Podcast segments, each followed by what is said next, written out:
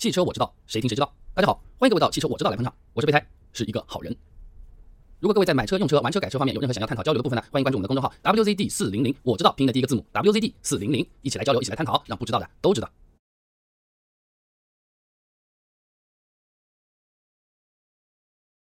最近我发现一件事情很有趣啊，无论是我在做生意的时候呢，还是我去公共场所消费啊，或者说几个朋友这么聚在一起聊聊天啊，都会讨论啊，我们买什么车型啊，我这个保养怎么做啊，和汽车相关的这种话题。哦，咖啡馆里坐的话，有时候热闹一点，这前面、后面、左面、右面四桌里面有两桌都在说和汽车搭嘎的这种事情哦。什么？哎，你要选什么什么车型啊？啊，你选这种车型，你傻了？你怎么会去选这个？哦，这个车型毛病很多嘞，怎么样？怎么样？怎么样？哎，我倒发现这一个问题，很多人买车也好，用车也好，这么整一个决策的这个过程啊，一般都不是自己一个人来做决定，一个人来决策的，通常都是几个亲朋好友一起啊，这么参与着讨论着，一起把这个决策给做出来的。今天这期节目呢，我们就通过一家人他们去买婚车的这么一个小闹剧，来和大家说说如何在选车过程中做出最好的决策。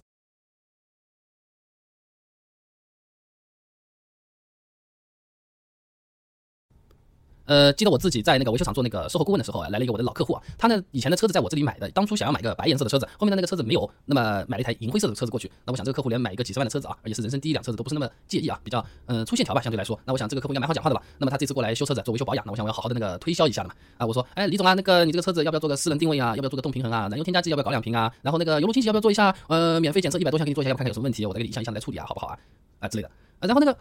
然后那李总他倒是让我挺意外的，他一个都不要。他说：“哎，这个用不上的，那个也没关系的，你就给我保养换个油弄弄好就好了。”哎，我觉得很意外嘛，这个又是人生的第一辆车子啊。一般人生的第一辆车子大家都是很爱护的。我记得我自己在买那个人生第一辆车子的时候啊，呃，虽然不是什么特别的好车，也是个日本小车啊。每天车子开回家停在停车位上面，我要把自己的钥匙拿出来啊，把这个轮胎缝里面的石子啊，一颗一颗的要把它全部都抠出来的。我都爱惜到这个份上。我想大多数人的第一辆车应该和我心态是差不多的吧。我跟他说：“李总，你要么其他都不做嘛，我车子给你洗一个啊，车子给你洗洗干净就好了啊。反正以前你这个车子也在我这里买的嘛，呃，洗车我也不会收你钱，你放心好了。我还担心他他是在乎钱的那个问题。他说车子也不用洗，随便弄弄就好了。那这个时候我是有怎么说呢？是销售员或者说售后的一种职业敏感度吧。我在想，这个人肯定是有问题的。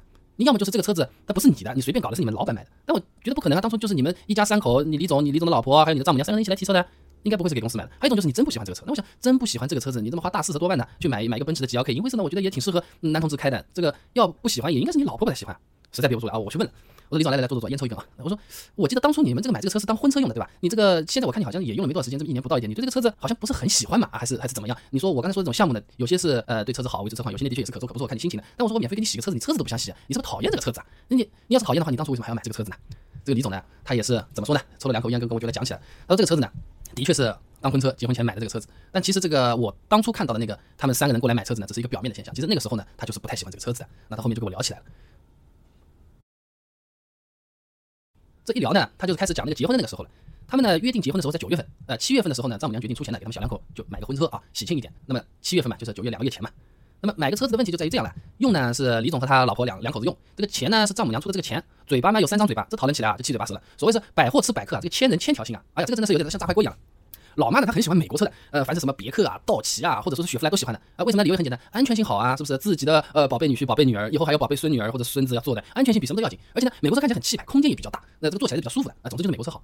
那前面是既然是老妈出钱，他们也没多想什么，后面想不对劲啊，买车要买个自己喜欢的，是吧？你这老这么犟的，估计也开不久。小两口子呢是非常喜欢德国车的。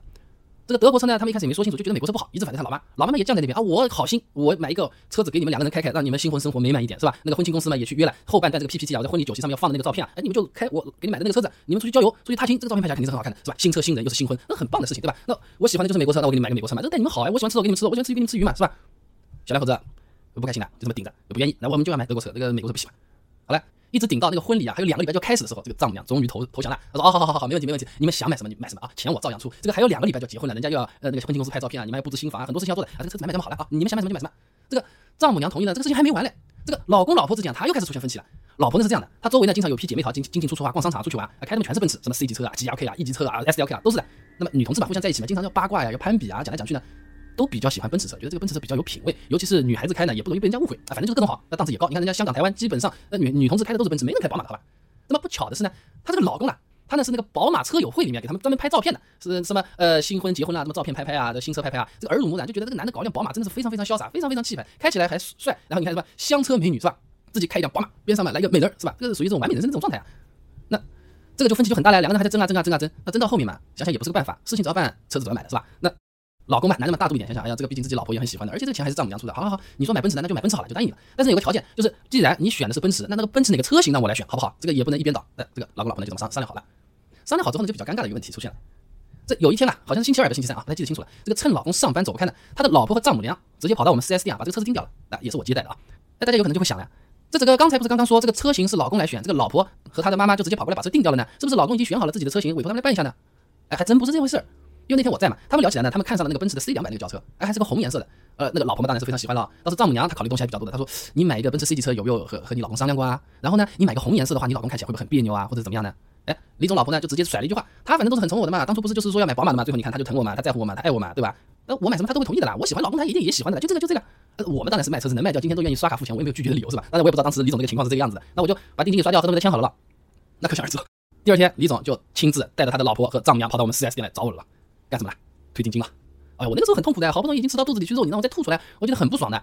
那看他们这么跑过来说要退定金，我是百般不乐意啊。我想这个生意丢掉了总不太好，我也想去劝劝他的啊。刚刚准备说的时候心里打了个草稿，我想哎这奔驰是挺好的啊，或者是怎么样怎么样，反正说好多，总之想要把这个订单给挽留住嘛。那谁知道那个老公先开口了，他说。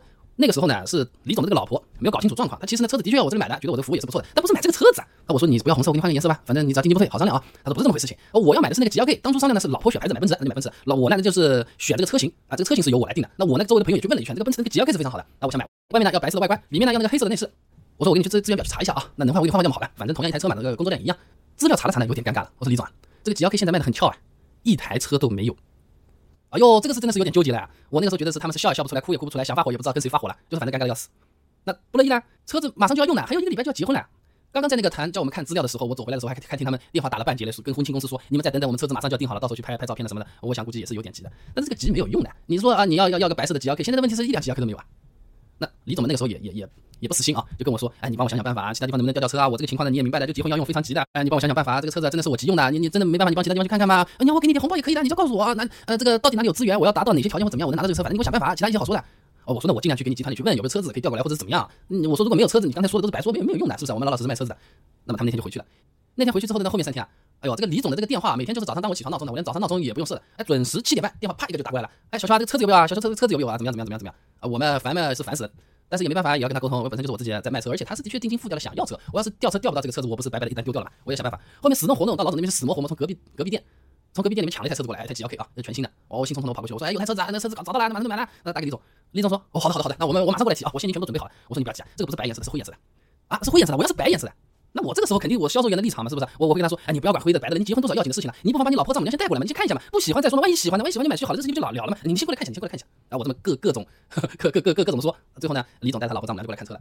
那老婆丈母娘看了呀，不错啊，这交给灰色还挺气派的，而且挺耐脏的。哎，就这个提车好了，提车好了，不错。那丈母娘、老婆、我，我们三个人刷的头一回看着李总，李总呢眉头一皱，不喜欢就是不喜欢了。啊就是要白颜色了，这个灰色不好看，我不喜欢灰颜色，我就是要白颜色。灰颜色脏乎乎的，你看，我我买个 G L K 本身就是图了个年轻时尚，看起来好看，灰头土脸搞个灰的，我干嘛不去买个帕萨特了？那我不要灰的，我就要白的。哎呀，小兄弟，你给给点力，他这个时候啊，都手里面掏了一千块钱放在我这，我这一千块钱先拍你这，你这个车子无论如何要给我找到，是吧？你找到了，我后面我再给你点钱，那反正我就是白颜色。那我这一千块钱自然是不敢拿的了，那车子嘛帮他去找一找，等到结婚的前两天，实在是等不住了，最终啊，这个白色的车子还是没有来，无奈的提了一个灰色。一开始我还以为是他是挺好说话的，想想算了，结婚是大事是吧？顾全大局买了个灰色。直到今天他今天在做保养的时候，就这么两根烟的时间跟我说了那么多的吐槽，我才知道这个是对他来说，对李总来说心理负担是非常非常的大。他真的不喜欢这个车子。我当初还以为呢这个白色他只是喜好，应该是为大局服务的啊，差不多就可以了，应该蛮好说话的。因为前面说要买宝马，那个老婆一说呢，哎就不买宝马了，买奔驰的。那我想以这种性格逻辑去推导下去嘛，应该是还好说话的。呃，今天我算是明白了，再好说话的人啊，也是有纠结的那个时候的啦。那我说你现在觉得这个车子怎么样啊？哎，李总说了，第三根烟都点上了，这个车子啊，我非常不喜欢。那我说，反正现在你老婆丈母娘都不在啊，你哪里不喜欢？你跟我说说看。我呢就当是学习一点经验，哪些地方不好呢？以后有人要买的时候呢，我就提前跟他们讲一下，让他们想想，不要买了就后悔。他说这个车子啊，我不喜欢，就是因为这个车子价格嘛，性价比还不错，质量嘛也非常好，哎，怎么都不会坏的。我说这哪是不喜欢的理由啊？这不是都是它的优点吗？价格性价比又高，质量嘛又好，你修修也比较省心，怪不得我最近也不怎么常见你，你也不来。他说不是这样的，因为我不喜欢这台车，它价格合理，质量那么好，坏也不会坏，我根本连个骂他的机会都没有，更别说我要找个理由把它给换车给换掉了。你说是不是更加那么不喜欢？哦，原来是这么回事情啊！我说李总啊，这个车子质量是还可以的，你要找一个坏坏到你要换车的理由，我看是有点难的。G L K 进口车的通病呢，也无非就是后面的排气管经常是会松动的，跑起来要噔有这种抖动的这种声音。这种呢做个索赔，或者说自己自费掏个三万块钱也就换掉了。你说换个车子啊，一般也都不太会有人换。哎，纠结，原来车子质量好也会不讨人喜欢，这我还是第一次晓得。跟李总聊天之后才明白，前提是这个车子当初买的时候没有称心如意啊，所有的优点都会变成缺点的。哎呀，那个叫纠结。碰到这个事情呢？我想我也没有什么东西可以帮帮忙了。那既然车子也在我这里买的，不管他强调没强调，我还是车子给他洗洗干净，保养做好，那么先把它送回去了。我回头我就在想这个事情。我们以前做销售的时候，销售老师经常给我们那个灌输各种销售理论嘛，都会讲这个世界上呢有一种叫黄金法则的东西。所谓的黄金法则呢，就是你为人处事、接人待物啊，你自己喜欢怎么样，你就怎么样去对待别人。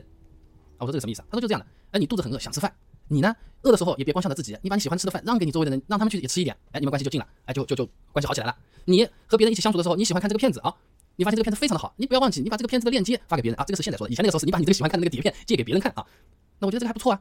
然后呢，后面我说这样就能把车子卖出去了，我觉得这好像也挺好的。我呢是一个比较好事情的人，我就会去去去去刁难我们老师，我就我就想，哎，老师啊，那我喜欢喜欢什么？我喜欢被人骗钱，是不是？我也让我的客户被人骗骗钱，我就能发财啦？老师说你傻了，你这个例子例子本来就错的啊！反正算了，你就算是给我一个台阶下，我本来后面就要讲个更关键的理论，你这个问题是错的啊！这个老师继续在讲，比这个黄金法则更好的法则呢，还有一个叫白金法则。这个白金法则什么东西啊？它是黄金法则的延伸，就是说不是说你自己喜欢什么，你自己喜欢别人怎么对你，你就怎么去对别人，哎，而是说别人希望你怎么去对他，你就照着他希望的样子去对他。哦，你这么一说，我我明白了。刚才那个买车就是这个问题嘛？那个丈母娘掏钱给他买车，好心希望皆大欢喜，图个开心，对吧？他自己喜欢美国车就给他买美国车，两口子不同意，耽误了好久。然后呢，这个小两口子又开始吵，吵了又耽误时间。然后最让李总受不了的那个呢？就是他们自说自话的去把车子定了，就像我喜欢的李总也是喜欢的吧？这么一句话把车子定了，一定一退再定，又耽误好多时间。那么最后面要是李总他自己也妥协一下啊，早点把灰色的这个车子买掉呢，说不定他的老婆和他的丈母娘对他也会有更多的正面的看法。哎，结果他也没有，他也就觉得我自己喜欢白颜色的，我就要买个白颜色，而且我买的白颜色一定是最对的选择。你们开的这个你们也觉得好的，你们两个女人懂什么车子？你们又不懂的，白颜色以后开出去绝对适合的。为什么？白颜色的车子是最中性却又最年轻时尚的颜色，男的女的都是可以开。你要买个红颜色，男的开不了；你要买个黑的，女的受不了。白颜色是最好的选择。你们根本就不懂车，我是一番苦心啊，不然我在这坚持什么？钱还不是我自己出的嘞。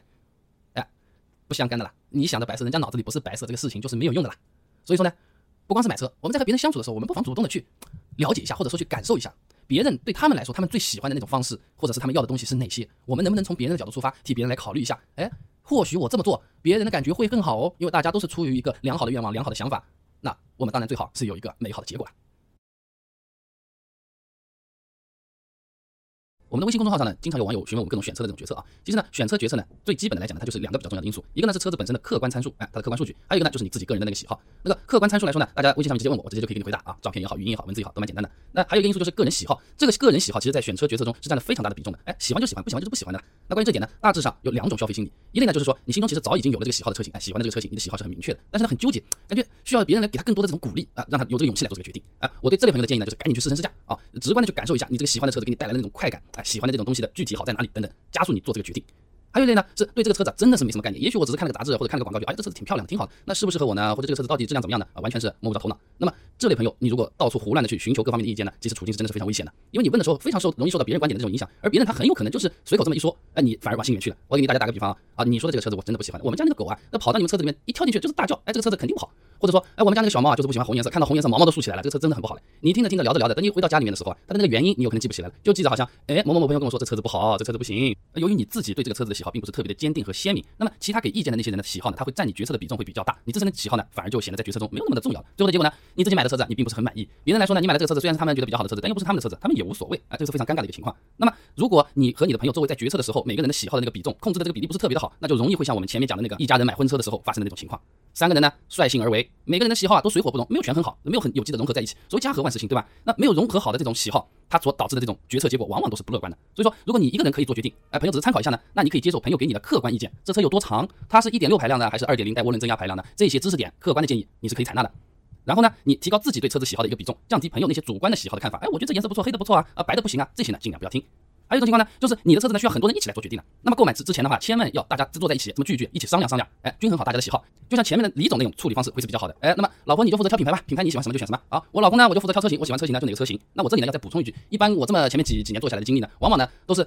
老公来挑一个车型，老婆呢挑一个牌子，然后再挑一个颜色，这相对来说呢是会比较容易有这种美好的结局、皆大欢喜的这种情况出现的吧？那如果说你老公选了一个比较喜欢的车型，连颜色也要自己挑呢，那老婆其实她一开始从参与到最后买车，她只决定了一个品牌，而品牌它相对来说是比较虚的，你用眼睛看不见，对吧？那这个车子本身那个颜色也好，它的车型的形状也好，那是看得见摸得着的。所以说呢，在这方面不妨大家参考一下。好了，今天的节目就讲到这里了，感谢各位收听啊！我们的微信公众号呢是 WZD 四零零，我知道拼音的第一个字母 WZD 四零零，哎，四零零嘛就是免费电话的那个四零零啊，的确是这样。加了我们公众号，你可以留下自己的微信号，留下你的电话号码，我们会主动联系你来回答你汽车相关的问题，车子怎么买、保养怎么做等等问题都有，或者说你直接把你的消息和买车的报价单发在我们的公众号上，我们也会一一给你回答的。那么今天节目就到这里了，祝各位好运，再见。